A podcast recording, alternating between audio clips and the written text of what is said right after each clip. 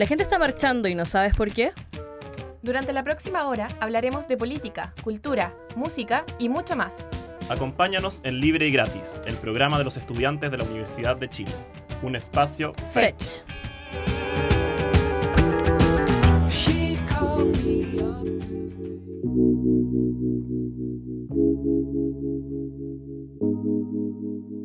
Sean todos bienvenidos, eh, muy buenas noches. Estamos acá iniciando esta jornada, este nueva, nuevo año 2022 y aquí en Libre y Gratis, el programa de los estudiantes de la Universidad de Chile. Les habla Bolena en esta oportunidad, sin embargo no me encuentro sola, me encuentro con Carly Jorquera, bienvenida. ¿Cómo estás? Hola, bien aquí partiendo del nuevo año también.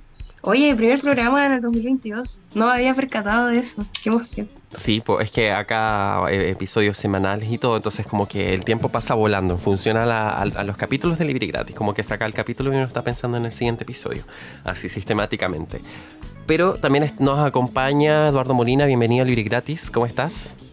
Hola, un gusto de estar aquí de nuevo junto a ustedes. Ya se nos está acabando esta temporada. qué triste, pero bueno, igual aprovechar este saludo para dar un aviso publicitario de que el 11, 12 y 13 de enero, la próxima semana, de las 10 a las 4 en el campus Juan Gómez Millas, va a estar la Feria del Postulante y nuestra querida facultad, el Instituto de la, bueno, eh, próxima a ser facultad, el ICI Instituto de la Comunicación e Imagen va a tener puestos de las carreras de periodismo y cine y televisión, así que para que se vayan a dar una vuelta, conozcan la oferta académica también de la universidad y aclaren sus dudas. Gracias Eduardo por este aviso. Eh, aparte también, siguiendo con los anuncios, recordarle a los, estudiantes de la Universidad de Chile, sean de pregrado y posgrado, que si quieren participar en este programa, abrimos nosotros los cupos, estamos reclutando gente nueva, principalmente para la próxima temporada, porque quien les habla yo no voy a estar.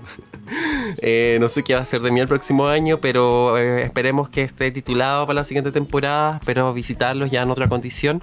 Pero pueden escribirles a ligratis.gmail.com o acercarse por las redes sociales, ya sea Instagram, Facebook, Twitter, en arroba librigratis. Eh, bueno, damos también el siguiente mm, aviso, que esta edición al menos va a estar grabada ¿Por qué? Porque actualmente, bueno, está la votación de la testera de lo que es la Convención Constitucional, pero todavía no hay humo blanco.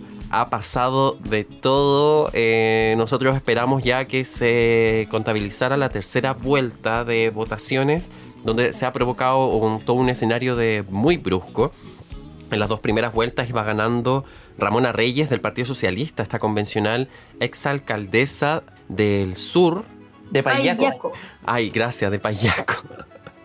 de Payaco. Bueno, y esta exalcaldesa en las dos primeras rondas iba liderando las votaciones, sin embargo, yo creo que fue gracias a la comunidad tuitera que todos empezamos a revisar quién era esta persona y empezó a salir cosas que habían sucedido en el pasado cuando ella había sido alcaldesa de dicha municipalidad y donde incluso la Contraloría General de la República en 2019 había confirmado una responsabilidad de Ramona Reyes y del actual diputado Patricio Rosa, eh, ex Partido Socialista, eh, por destinar 70 millones de pesos que estaban destinados originalmente a atención primaria a una actividad netamente gremial en el Hotel Dreams. Así, entre otras cosas, como por ejemplo despido de funcionarias con eh, tres meses de embarazo, detectar, han detectado faltas a la probidad también por parte de la pareja en ese entonces de, de la ex alcaldesa eh, y así mismo. Eh, cosa que ya la tercera vuelta, Ramona Reyes, todo el, desfondo de votos se dividió entre las otras opciones como Cristina Dorador, que en esta tercera votación iba liderando con 46 votos, y Patricia Politzer, que tiene 29 de independientes no neutrales. Chiques, ¿qué les parece toda esta revoltija? Yo, la verdad, la verdad, ah, estoy chata de inmadurez política. Estoy chata, no entiendo no entiendo por qué no, ya pensando en que estamos en una cuarta vuelta, ni siquiera estamos en una segunda, estamos en una cuarta, como dejar el orgullo político de lado, hacer acuerdos, dialogar. Hay que destacar también que después de la segunda vuelta se les dio un receso súper largo, de haber sido como unos 40 minutos, una hora, algo así. Fue una hora de almuerzo. Más o menos. Claro, Y porque se dije- amplió, era hasta las seis y media primero y después terminó a las cuatro. Sí, claro. sí. Entonces ahí era el momento. de- yo dije, vamos a volver y ahora después de en esta votación vamos a tener presidente, presidenta. Pero no. No, no, pero al menos hay luces de quienes podrían encabezar en esta testera, que son las opciones más votadas, que en primer lugar es la científica e independiente, pro movimiento social, eh, Cristina Dorador, eh, y Eric eh, Chinga, que es del pueblo de Ayita y que ha sido apoyado tanto por independientes, ex eh, convencionales de la lista del pueblo, pero también eh, por el Partido Comunista. Entonces, eh, siempre, bueno, igual para la- las votaciones siempre ha sido distinta la- las votaciones entre Frente Amplio versus Partido Comunista, por ejemplo, pero al menos habrán luces prontamente, esperemos que sea Cristina Dorador o Eric Chinga, que son las opciones más votadas al menos, eh, y que no sea la sorpresa, por ejemplo, no sé, Patricia Pulitzer o, o Bárbara Rebolledo, anda todo a saber. Esperemos que a las 9 de la noche ya hayan resultados definitivos, hayan luces de quién sea efectivamente quien esté liderando la testera. Y esperemos que también la opción de vicepresidencia también haya sido disputada en ese contexto, porque también hay otro drama ahí, son otras votaciones. Y para llegar a esos acuerdos, no sé. A mí me llama la atención que el Frente Amplio no, no haya tenido esta información de la mano. Eso es lo que me llama la atención a mí esto, considerando que hay periodistas de convencionales constituyentes. No quiero dar nombres, pero existen. Bueno, ahí, eso, la pega. ¿Sí o no, chiques? Totalmente, totalmente. Bueno, igual eh, a nosotros nos llama mucho la atención siendo estudiantes. Bueno, Bolena mucho más que estudiante, Bolena ya es. Le falta el, el, el- ¿cómo esto? El pase nomás, pero ya es una periodista. Y me llama algo la atención que ya como dejando este como tecito político, que bueno, protagonizado igual que la votación pasada por independientes no neutrales, este Mm. movimiento político que llegó a la convención, eh, como la presidencia, en un punto, bueno, la primera presidencia obviamente Lisa Loncón eh, era del sur, y ahora la presidencia va a quedar en el norte pensando que o Cristina Dorador o Eric Chinga, la primera siendo de Antofagasta y el segundo de Copiapó, eh, igual son del norte, entonces nos estamos alejando de este centralismo. Si es que llegara a ganar o- otro candidato, entonces igual como que habla un poco de hacia dónde está apuntando la convención, ya como metiéndonos en ese lado, y estamos apuntando también a descentralizar un poco estos poderes. Oye, qué bueno el análisis, Eduardo. Yo la verdad no me había percatado de ese de ese ítem. Y hay que sumarlo también al que el presidente electo tampoco es de Santiago. ¿Este será el fin de Chile centralista? Ah, este será el fin del hombre. Por favor, por favor, ¿hasta cuándo? Ya me tiene chata ya la gente de Santiago. Yo siendo santiaguina toda mi vida, ya me tiene chato que todas las políticas estén centralizadas en eso. A mí me, me encantaría, por ejemplo, que fuese Cristina Dorador, esperemos que así sea, que en el momento que estén escuchando esto ya esté confirmado, principalmente por debates también en torno a... es científica, eh, ha planteado problemáticas en torno al agua, ¿cachai? Y hay poblaciones, pueblos enteros en Chile, no en el centro, quizás en los extremos que sufren esa escasez, ese problema. Eh, pero eso, a mí me, me sigue impresionando la... Oh, lo vertiginoso que ha sido esta jornada. Mira, yo imagino que yo de estar pendiente de todo esto yo ni almorzado, porque, bueno, entre que estoy pendiente de que si votan o no, eh, viendo ahí qué onda los cálculos, los cálculos están fallando, parece, porque en un principio no, si Ramón Arrey iba a ganar, Ramón Arrey iba a ganar. Pero bueno, gracias pueblo de Twitter por decir a los convencionales que esa opción no era viable. Por ningún motivo. Por ningún motivo. Yo no entiendo. Es que de, de verdad mí me llama la atención. Me llama, me llama la atención lo privilegiados que son los militantes del Frente Amplio. No quiero dar nombres. Pero ven todo de un atrio. ¿Sí o no? Veo ahí a Eduardo que Oye, está pero muriendo en risa en este momento. Es que, ¿sabes Es que qué? En cada programa, ya sea de los que hemos hecho antes o en los que en el de hoy, por ejemplo, eh, sale el nombre de, de esta persona. Mm. No la vamos a identificar mucho, pero esta persona siempre se toma. Esta persona debería moverse independientes no neutrales, quizá ahí le daría más. ¿Qué dicen ustedes? Bueno, yo lo veo súper probable. Súper probable, pero bueno, así con el travestismo político de ciertos militantes, chiques. Eh, bueno, para finalizar el tema, porque ya estamos en una pauta express, porque les tenemos sorpresas también. Este mes empezó el Festival de Teatro Santiago a Mil y Libre Gratis no se quiso quedar afuera y gracias a los contactos que cada una tiene y todo, logramos, vamos a hacer unas mini secciones de panoramas culturales a partir de esta obra, o sea, de, de este festival y tenemos la primera invitada en este bloque, con que viene a continuación, vamos a estar con Estefi Bastías, quien es actriz, dramaturga, directora de la compañía La Trama y de la obra El Convento que se va a presentar en Santiago Mil eh, del 6 al 8, del 2 al 15 y 18 y 19 de enero en el Teatro Camilo Enríquez. Así que nos vamos con una pausa musical con Webby de CZ. Esto es libre y gratis, un espacio Fetch.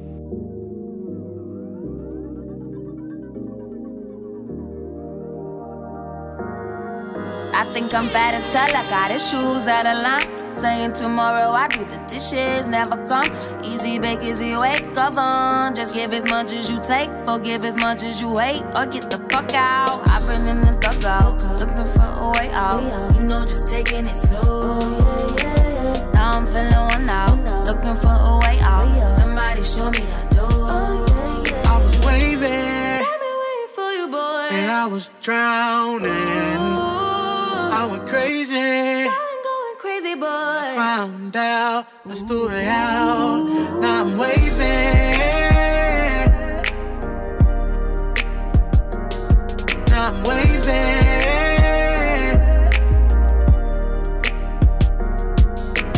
You know, just taking it slow, babe. Somebody show me that door, babe. You know, just taking it slow, babe.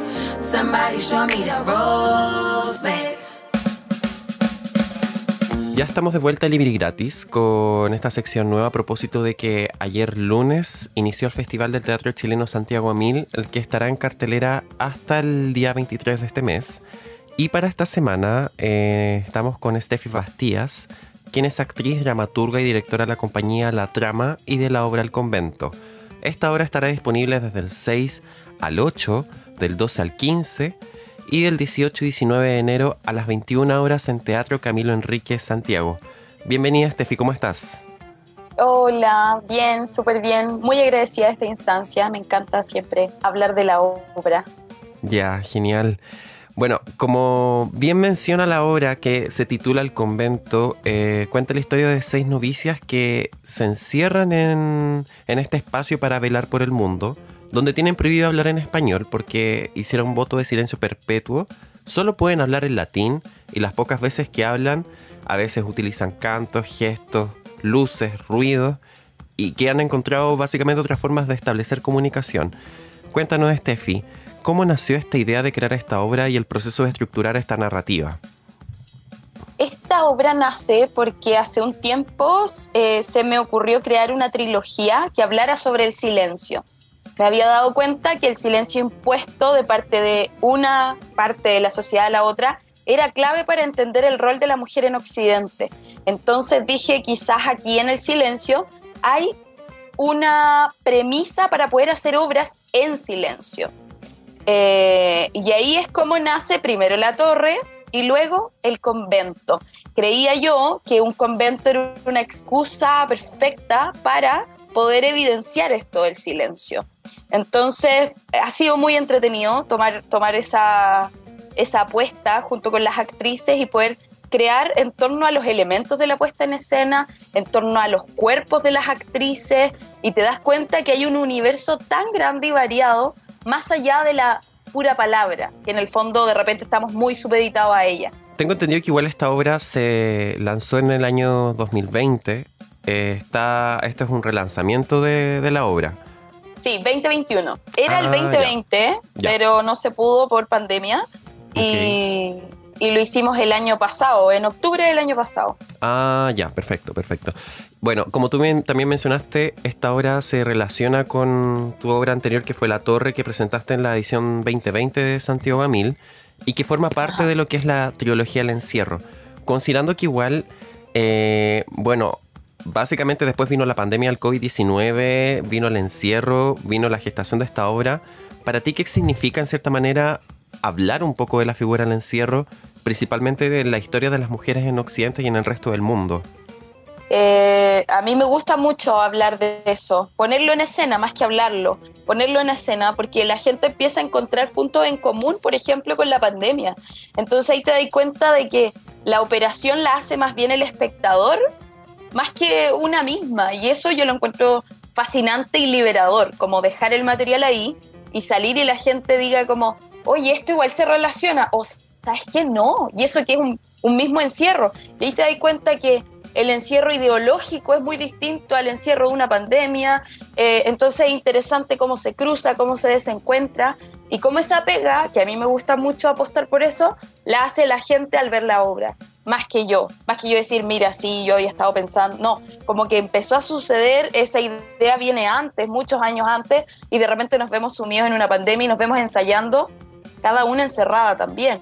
Entonces ahí hay algo que emerge más allá de lo que yo pueda eh, imaginar consciente o, que yo pueda ser consciente como directora. Hay algo que emerge por sí solo y es bonito. Sí, pero en sí la palabra encierro, o sea, como está relacionada con estas dos obras principalmente, ¿qué aspectos en común al menos tienen eh, como hilo conductor? Más allá de, que sean personajes quizás que estén encerrados en ciertos espacios. Sí, eh, el encierro en la torre eh, tiene, tiene una variante, la torre y el convento, pero ambas, en ambas hay encierro. Y una es que en la torre no hay opción, están encerradas porque su clase social de criadas no les permite tener una vida más allá. Y aquí hay una opción de parte de estas mujeres de querer estar encerradas, de querer confinarse por en nombre de la fe, en nombre de Cristo. Eh, entonces, para mí ha sido muy interesante trabajar ambas variantes. Y la gente lo cobra igual, el espectador dice como, ya, pero es que aquí estaban así y aquí no. Y es como, pucha, eso también hemos querido investigar, como las variables del encierro. Pero como palabra, por eso hay una tercera parte, se me escapa. Eh, no la puedo abordar, no puedo abarcar la palabra encierro, no, no mm. puedo. Entonces, por eso esta trilogía permite tener más campo de acción. Con una pura obra yo siento que uno no alcanza. Eh, ni con tres yo creo que voy a alcanzar, pero al menos voy a tener más opciones. Claro. Bueno, para los radioescuchas, eh, les informamos que estamos conversando con Steffi Bastías, actriz, dramaturga y directora de la compañía La Trama y de la obra El Convento que es una obra disponible en la nueva versión de Santiago Gamil que se empezó ayer y que termina el 23 de enero. Cuéntanos, Steffi, eh, dado que esta obra se enmarca en el eje de feminismos y disidencias en el festival, donde se busca en sí mismo retratar y dar voz a diversos grupos sociales que han enfrentado abusos a lo largo de la historia, en este caso son mujeres. ¿Qué otros aspectos relacionados con la sexualidad quisiste plasmar en la obra aquí en el convento? Bueno, el deseo, el amor. Y cuando no hay más que mujeres, aparece lo prohibido en estas monjas eh, y se desean. Hay, hay, una, hay una historia de amor, creo yo, que, que, no se alcanza a desarrollar tanto porque, porque no nos interesaba desarrollarla tanto, pero que sí apareciera y que sí estuviera. Y que la verdad que ha sido conmovedora también para las personas. Eh, y a mí me encanta, me encanta esa escena. Eh, de cómo dos monjas, porque además está ese filtro de lo prohibido, ¿cachai? De lo prohibido, y eso es lo que le da valor. Eh, porque hoy día, claro, sucede, pero ahí no podía suceder. Mm. Entonces, cómo deciden amarse es bonito. ¿Está ambientado en un contexto en particular? ¿Pensaste en algo? Porque igual el, la figura del convento, al menos acá en Latinoamérica, parte desde la colonia en adelante. Mira, es, interesante la pregunta porque hay una apuesta que es como mezclar un poco los tiempos. Entonces tú te enfrentas a ver algo que parece de, la época de la colonia, pero aparece en elementos muy contemporáneos y electrónicos. Entonces tu cabeza dice como, ¿dónde, dónde está pasando esto? Quizás podría pasar en cualquier lugar, en cualquier tiempo, y por ahí va la propuesta. Ay, me encanta, es como un, plantear igual un poco como una distopía, quizás también. Y como aprovechar las licencias que te da el teatro, como de poder ser un poco irresponsable con informaciones, porque leímos informaciones, eh, leímos textos y todo, pero qué rico que en el teatro podamos cruzar tiempo y ser irresponsables creativamente. Eh, para mí ha sido muy entretenido. Steffi, ¿y, y llegaste a una conclusión? O sea, sabiendo igual que puedes o no hacerlo, pero en torno a la realización de esta obra ante la relación de las mujeres que deciden iniciar un claustro religioso en este contexto. ¡Wow! Oh, o sea, es que te podría decir que, que varias cosas, pero en verdad no, yo creo que no. Yo creo que no. Yo creo que hemos apostado por una obra, eh, por una experiencia para la gente, que, en donde no creo que seamos productoras de respuestas, como creadoras, como autoras. Yo creo que somos como que hacemos más preguntas, ¿cachai? Entonces me atrevería a decir que, que la conclusión es seguirnos preguntando sobre estas realidades eh, y que están medias invisibilizadas. Yo igual me topo con monjas en la calle, Mm. igual las veo caminando y resulta que dejaron de existir en mi mundo hace un tiempo. Entonces, poder abrir esa ventana a ese espacio conventual, eh, yo creo que ha sido lo que más hemos querido. Más que decir, oye, sí, porque todos sabemos cómo las mujeres hemos tenido que afrontar la realidad aquí en Occidente, lo sabemos.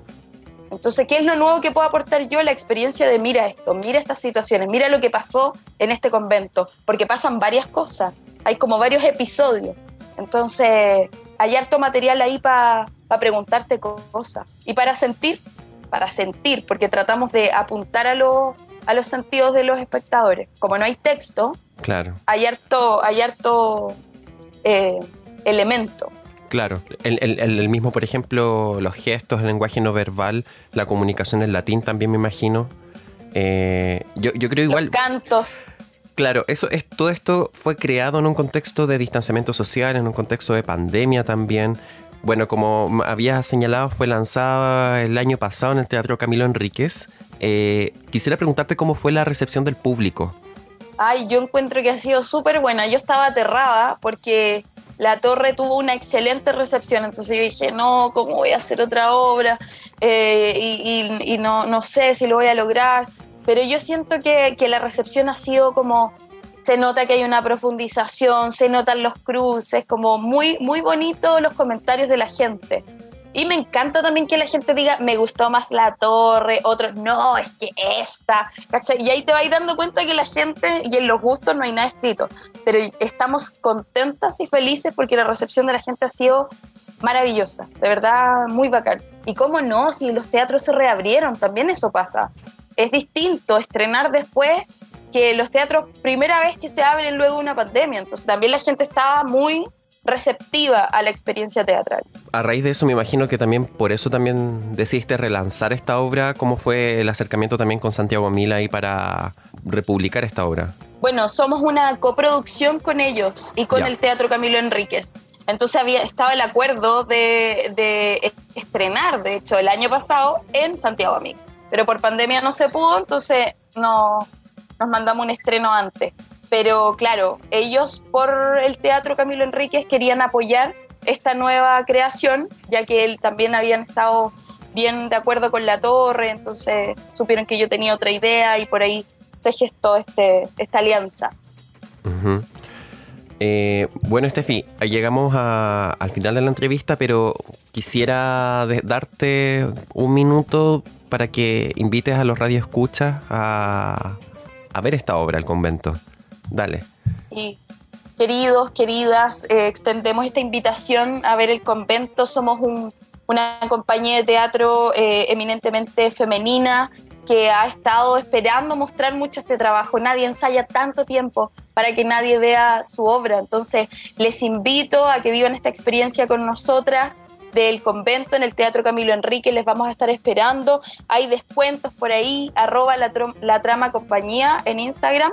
Pueden seguirnos, preguntarnos cualquier cosa y vamos a estar ahí ansiosas de que vean nuestro trabajo, escuchen a estas mujeres cantar, vean esta historia y se emocionen, se rían, lloren y lo pasen bien en el teatro. Y no solo con la trama y con el convento, sino que vayan al teatro, no se lo pierdan.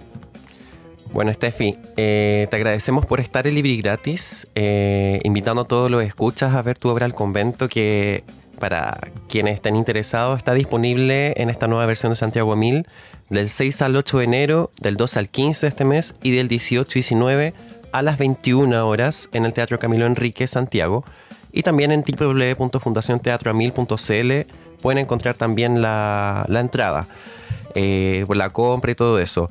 Hay unos datos también que quisiera mencionarles, por ejemplo, es con aforo reducido. El uso de mascarillas es obligatorio y se recomienda llegar con una hora de anticipación, ¿verdad? Sí, Sí, sí, sí. o media hora, media hora quizás, Y con- una es mucho, claro. pero Pase movilidad también me imagino, por, por Sí. el mismo protocolo COVID y todo. Bueno, eso sería Steffi, te agradecemos. Eh, nosotros nos vamos a una pausa ahora y volvemos en el siguiente bloque con la entrevista a Roxana Emanuel, directora de Fundación y Libro Piel Violeta. Esto es Libri Gratis, un espacio Fetch. Seguimos en Libre y Gratis. ¿Qué opinas de ese tema que resuena en tu cabeza? Lo discutimos ahora en profundidad en la entrevista de la semana, aquí en Libre y Gratis. Bienvenidos a todas, todos y todes a esta edición de este capítulo de Libre y Gratis. Hoy día en el bloque de entrevista nos encontramos con Roxana Emanuele, directora de la Fundación y del libro Piel Violeta. Ella es educadora de párvulos y además tiene un máster interdisciplinario en prevención e intervención en violencia de género y además agente de la igualdad en la Universidad de Valencia. Entonces, preguntarte primero que todo, Roxana, ¿cómo te encuentras hoy? Muchas gracias, Carly. Bien, muy contenta de estar eh, hoy con, con ustedes. Muchas gracias, Roxana. Vamos a partir con la primera pregunta. ¿Cómo surge la fundación y qué actividades realizan durante el año? Mira, la fundación nace por un espacio que, mm, que estaba muy vacío, que es la prevención y erradicación de la violencia de género desde la infancia. Nos encontramos que, que las estadísticas eh, ya en la adolescencia son aumentan en vez de disminuir, que buscan nuevos caminos como, como el Internet, como el acoso, el ciberacoso, el sexting, el grooming, etcétera. Pero entonces quiere decir que ya en la adolescencia estamos llegando tarde, que si bien son importantísimas las políticas, son importantísimas las leyes con respecto a la violencia de género, eh, estamos llegando tarde. Y esto tiene que ser un, es un cambio que se debe- es un cambio cultural, por lo tanto tiene que comenzar a interiorizarse desde la primera infancia, desde antes que las niñas y los niños nacen. Entonces, ese vacío que, nos dimos cuenta que existía es lo que estamos trabajando como fundación, desde crear material para que las niñas y los niños eh, conversen, interioricen, vivan, se rían incluso de, de esta temática y, y a la vez formar e informar al profesorado. Porque si bien Cernamec hace un excelente trabajo llevando información a las escuelas y a los liceos, eh, no existe eh, un ámbito pedagógico dentro de esta información. La mayoría son eh, profesiones de otras áreas, como servicio social, psicología, derecho. Pero la pedagogía es otra área que, es fundamental que, esté en este, en este cambio social y cultural. Entonces lo que nos hemos dedicado durante el segundo semestre, sobre todo este año que pasó, el 2021, es llevar a las universidades conversatorio y capacitaciones para el profesorado que forma a futuras y a futuros educadores.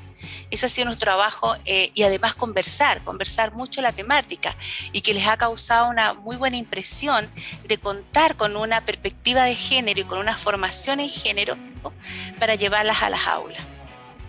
Y esto se trabaja, como te digo, ni siquiera en sala cuna, sino que desde antes de nacer.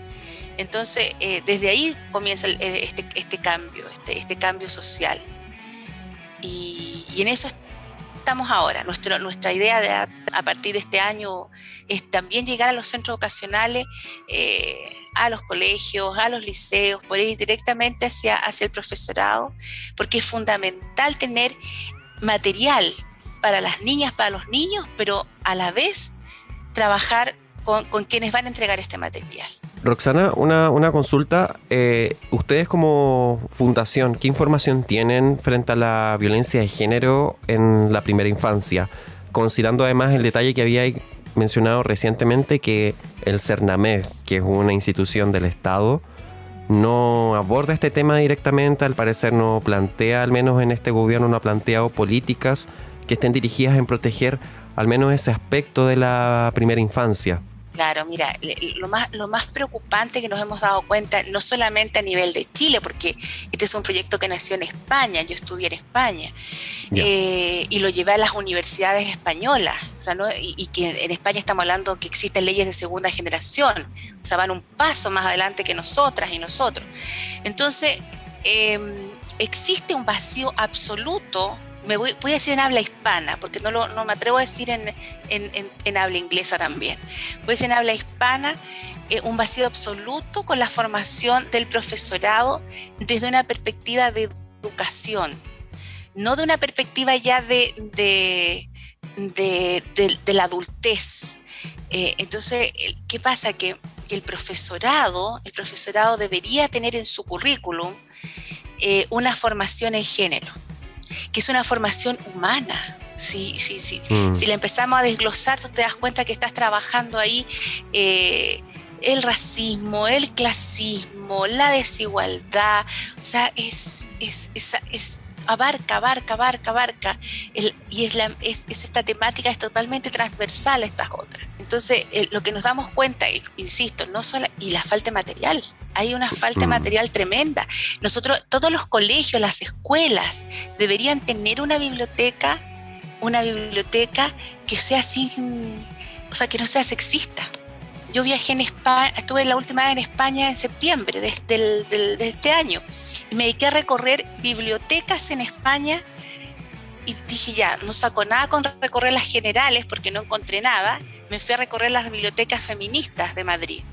Y, me, y, y dónde está la parte de las niñas y de los niños? Y me encontraba con una repisa chiquitita con Ana Frank y algunos cuentos que sí, que incluso los compré, encontré un cuento que se llamaba Mi familia y una familia de monstruos. Entonces, los monstruos no tenían roles, eran monstruos, eran era una familia de monstruos. Entonces ahí ya rompí estereotipos, etcétera. Pero no existían.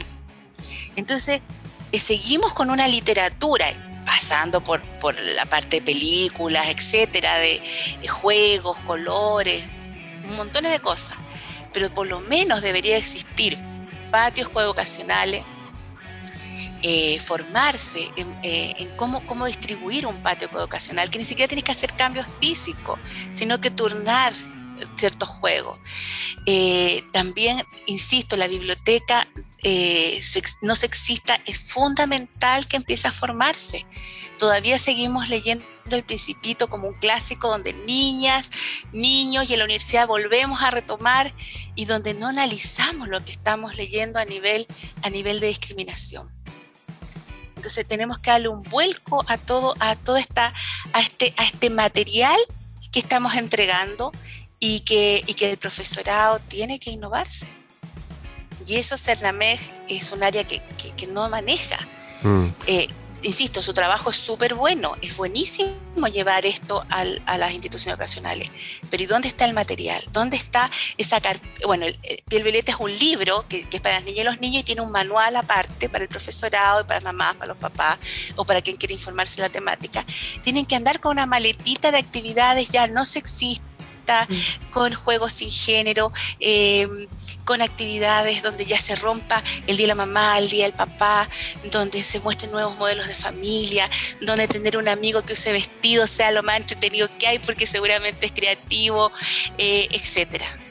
Roxana, y, preguntarte, ¿quién crees, eh, qué órgano debería hacerse cargo de ese como vacío de material y de tratamiento de enfoque de género? el Estado, alguna institución? ¿Desde qué área se debería abordar? Yo pienso que es fundamental que el área de educación tome este, este, esta responsabilidad. Existe dentro del Ministerio de Educación una, mm, un área de género, de género, pero que eh, no entrega material a, a las instituciones educacionales. Seguramente porque no existe también. Y por otro lado, porque eh, además de no existir, de que lo estamos tratando nosotros de empezar a mover, eh, y por otro lado, porque eh, todavía habían resquicios, porque yo tuve un pequeño acercamiento el año pasado al ministerio, resquicios, por ejemplo, con el lenguaje inclusivo, habían algunos problemas, por, entonces yo decidí mejor apartarme, porque si yo empezaba a sacar cosas del material, dejaba de ser el material que estamos necesitando, que yo considero en mi equipo que es necesario. Te, hacían distinciones, por ejemplo, mira, podríamos integrar esto, pero que no se mencione tal aspecto, etcétera, porque también es un tema sumamente político hablar el, tema de feminismo, de género. Claro, exactamente, exactamente. Eh, te voy a dar un ejemplo, por lo que yo ni siquiera presenté el material dentro del ministerio. Eh, la asesora de género no tenía formación en género. Wow. Voy a ser sincera. Segundo punto, eh, me manda a decir que el, ministro considera que dentro del lenguaje sexista, no le nombró un lenguaje, sino que el lenguaje está incluido eh, la parte femenina. O sea, cuando dicen niños se incluye a las niñas. Entonces, lo que se pretendía dentro del, material era que solamente se nombrara eh, la parte masculina y se da por entender que incluye a, las niñas y a, la, los niños y a todo, y ahí están todas, todas incluidas. Entonces, obviamente, hay que cambiar el lenguaje del material. Y obviamente deja de ser un lenguaje inclusivo. Entonces, ya con, esa primera, con esa primera eh, acercamiento que tuvimos, nunca envié el material. dije, voy a esperar un tiempito. Esperar al siguiente gobierno. Voy a ir a golpear. Tú eres muy directa. Puede ser, esto es radio. Eh, sí.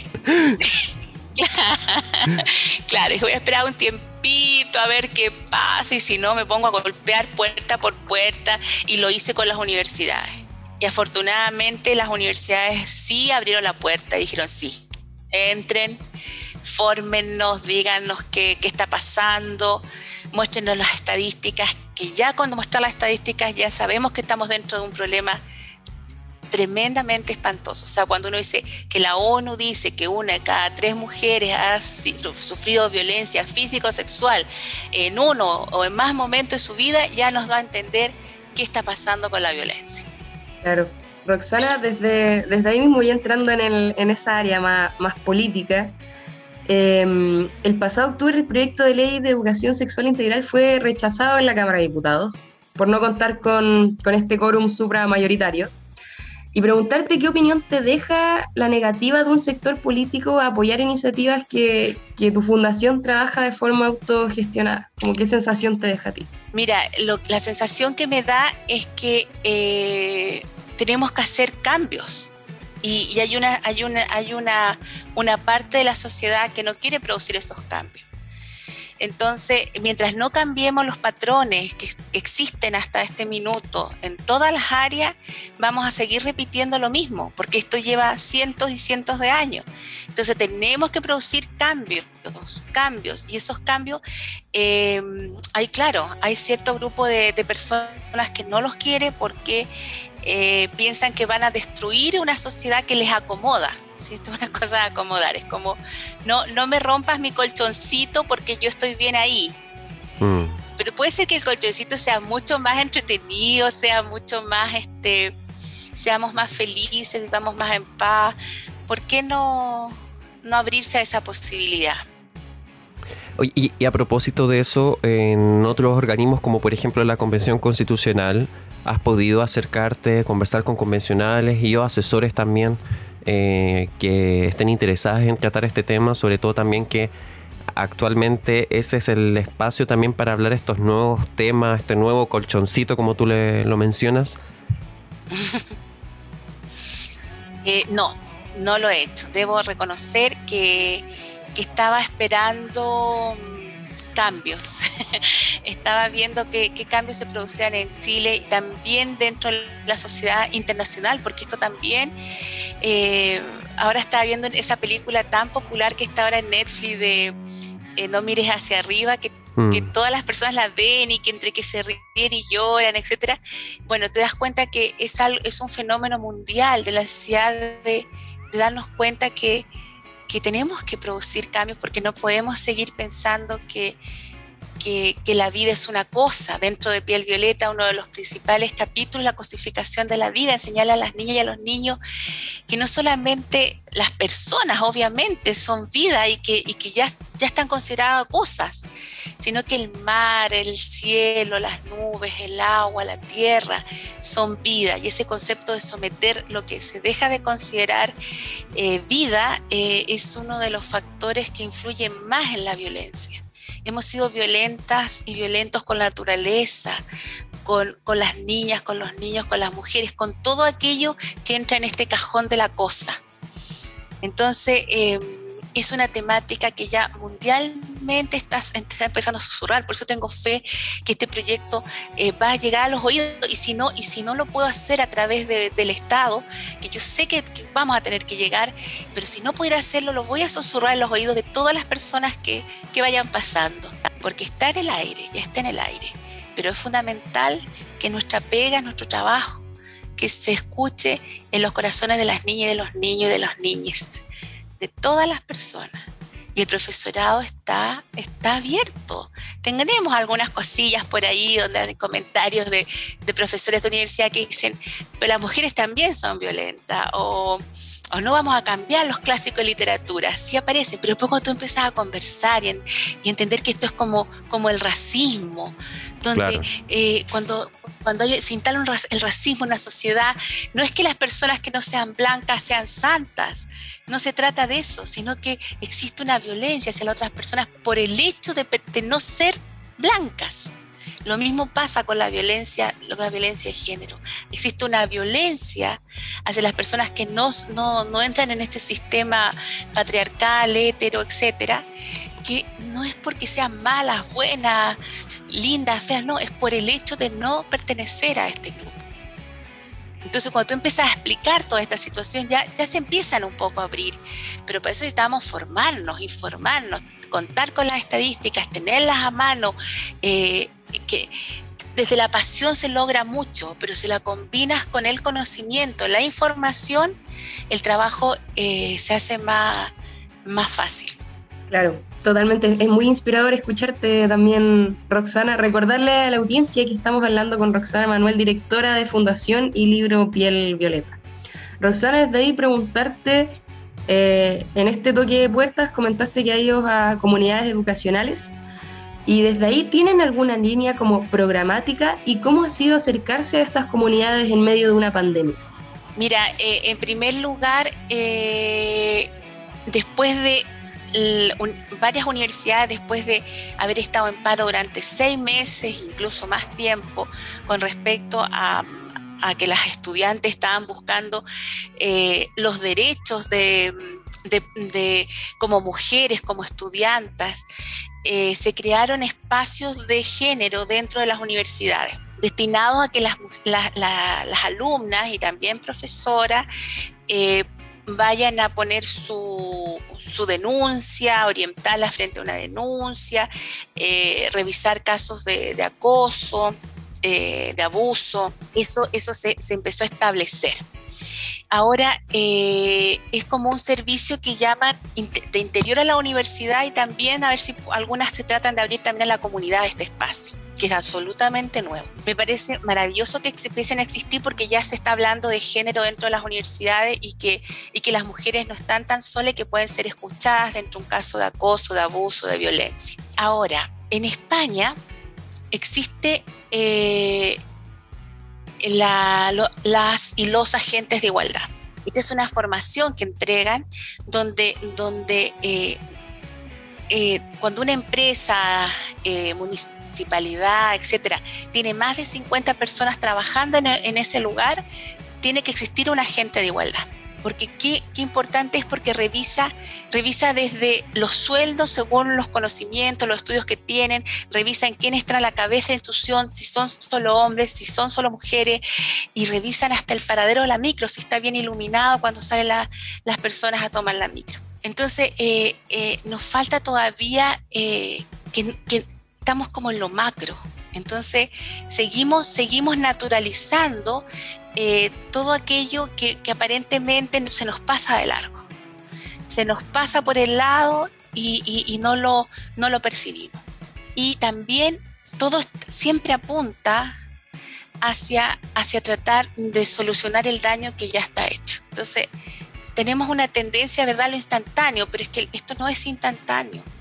Nos faltan aproximadamente 150 años para lograr una igualdad social y 300 para una igualdad económica entre hombres y mujeres. Entonces, es, es eh, todo apunta a, lo que ya está hecho, a lo que ya está instalado, a tratar de, de mejorarlo, de sanarlo, de, de, ojalá no se vuelva a repetir, pero se sigue repitiendo.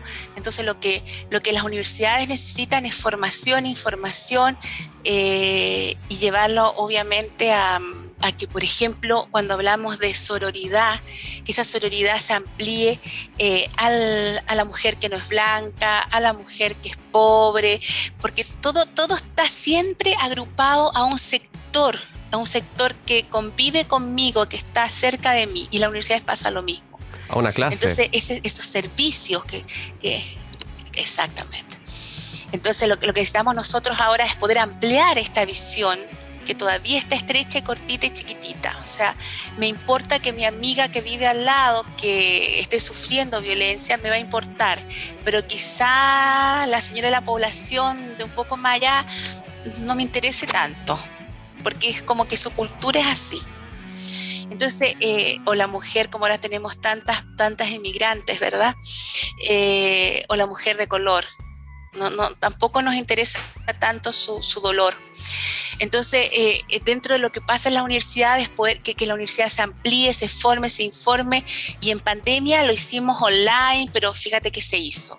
Algunas universidades que incluso son estatales, como, como la Chile, eh, yo no, no, tuve acercamiento con, debo reconocerlo con la Universidad de Chile, pero universidades estatales como la del Biobío, la UMCE, con la que hemos trabajado súper bien, se hicieron los espacios, se hicieron los tiempos, universidades privadas también, como la, la Andrés Bello, eh, pasado mañana estoy en la Finisterra, que, ya tienen un, halo de, una línea más eh, católica, pero que se, abre, se abren a la posición de, ampliarse, ampliar. los sentidos se están, se están abriendo. Y eso, y bueno, y en pandemia, como te insisto, hay que arreglárselas como sea.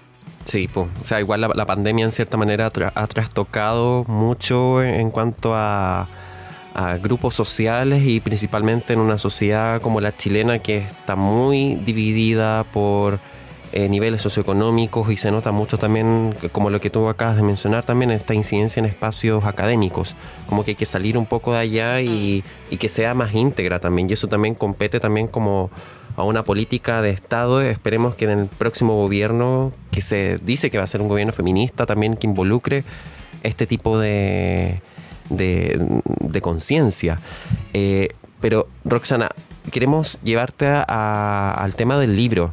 También la Fundación creó una imagen, creó un libro, eh, consigo con una historia también de, de Violeta, que según acá estoy leyendo en la página web donde está el tema del libro, dice que es una niña de 6 años, un mes y 21 días, y que tiene amigues, como un Eduardo que le gusta usar vestidos amarillos, Simón que es sorda, etcétera. ¿Cómo, ¿Cómo salió esta idea de, crear un libro y de plasmar todo este conocimiento ya más teórico en un manual educativo? Mira, eh, nace de, la necesidad de llevarle material al profesorado. Ya. Pero yo dije, vamos a crear un, manual que fome, qué cosa más fome. Claro. Hagamos otra cosa, contemos cosas entretenidas y, tiene que ser de tal forma, toma, el libro toca temas muy profundos y muy tristes también, pero que, pero que no se notan porque están, están hechos de tal forma, a Violeta se le caen los helados, Eduardo es creativo, em, Simón anda con una caja de herramientas y arregla todas las cosas, etc. E, y, ellos, ellas y ellos lo pasan bien, lo pasan bien. Tienen algunas situaciones o un caso de violencia con Simón, que, en, el patio del colegio la encontraron boca abajo, en el patio de la escoba, golpeada, con su, con su carita golpeada, su vestido sucio, su pelo revuelto, dice el libro. Y, resulta que, ahí tocan el tema de la violencia como curso, que era un tema de todas y de todos, no era de, la víctima y el victimario, era, era un dolor profundo en el curso completo, como lo enfrentó el profesor, como involucró a la mamá, al papá de, de Simón. Eh, y cuando las personas leen este capítulo, las niñas y los niños se ponen tristes porque Simón es exquisita, no, no, no, ¿por qué le pegan? Y, no pudo gritar, no pudo pedir auxilio. Y las personas adultas cuando leen este capítulo ven una, ven una agresión sexual. Entonces, lo que hemos logrado sin quererlo, ¿ah? porque de inteligente no tenemos tanto, pero lo que nos pasó fue que empezamos a darnos cuenta que, que había un doble mensaje, un mensaje para las niñas y los niños y otro para las personas adultas. Y de repente me han llamado lectoras de 28, 30 años que me dicen, doctora, estoy, estoy llorando porque estoy leyendo el capítulo de Simón y me muero de pena.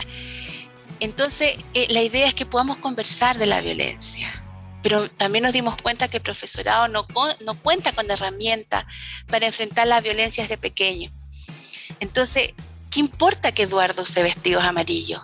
Si lo, lo, preocupante es que exista un compañero o compañera que lo agreda, ahí vamos a encontrar la violencia en el futuro, no en el vestido amarillo de Eduardo.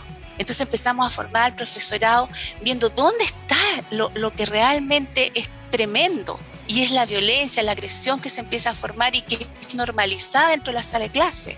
En todas las aulas, en todas las salas hay una niña, un niño más violento, sobre todo un niño que, que va, va estereotipándose, que va rindiendo el homenaje a, la virilidad, no perder ese, ese reconocimiento viril. Y ese no importa. Y toda la mirada va al que a la que es o al que es distinto, distinta. Entonces estamos dando un vuelco a esa visión. Si queremos eliminar la violencia, atención a quién es violento o quién es agresivo, porque ni siquiera cuando son tan chiquititos son violentos, son agresivos. Entonces, eh, eh, es, es, una visión sumamente distinta. Y el libro sigue avanzando y bueno, y va teniendo, eh, no existe el Día de la Mamá y el Papá, sino el Día de la Familia, y van con peinados locos, y una, una compañera de, de piel violeta que su abuelita, ella vive con su abuelito que es peluquero, le hace unos peinados con plumas que se iluminan cuando habla. Entonces pasan cosas, cosas que las niñas y los niños sonríen pero que a la vez van rompiendo, rompiendo ese concepto de la familia mamá, papá. Eh, uno de los mejores amigos de Piel Violeta tiene dos mamás eh, y una de ellas es arquitecta y hace casa para las personas que no tienen dónde vivir, pero esas casas son de colores y tienen una huerta en medio. Mm. Y Piel Violeta dice, y tienen un parque cerca donde van a recoger higos, membrillo y andar en bicicleta. Y Piel Violeta dice, yo cuando sea grande quiero vivir en una de esas casas. Entonces porque, porque Piel Violeta en su, en su mundo conoce la dignidad de los seres humanos. Claro. Bueno, y ahora estamos trabajando en Piel Violeta 2, que es una nueva socialización, donde ya tenemos algunos capítulos que hablan eh, de la diferencia entre caridad y solidaridad, cómo se disfruta la solidaridad y qué triste es la caridad. Y así, estamos, estamos trabajando, tenemos, nos dimos cuenta que hay una socialización diferenciada para las niñas y los niños y que además existe una socialización destructiva para los seres humanos. Y vamos socializando así, pensando que la competencia, y nos olvidamos de disfrutar de cosas tan entretenidas como, como compartir. Claro, un libro entonces que todos deberíamos experimentar y leer y preguntarte desde ahí dónde podemos conseguir el libro, si quieres dar alguna red social, ya nos está pillando el tiempo, así que vamos de cierre, te dejamos este espacio para que nos cuentes respecto a eso. Nuestra, nuestro IG, nuestro Instagram es piel-violeta, Ahí van a encontrar muchas cosas de piel violeta y ahí también eh, puede, pueden, pueden ver el libro, pueden este, consultarnos del libro. ¿Qué buscamos ahora? Ojalá que podamos editar el libro nuevamente, pero en un, en un número que pueda llegar a todas las escuelas, a todo, a todo el área educacional. Así que estamos en ese proceso de buscar, eh, de buscar espacios. Pero existe, nosotros hicimos una pequeña edición eh, para, para, empezar a, dar a conocer a Piel Violeta. Así que basta con que entren a nuestro Instagram. Nuestra página web es www.pielvioleta.com. Eh, pero es más fácil conectarnos en el IG porque ahí está nuestro, nuestro WhatsApp y todo eso.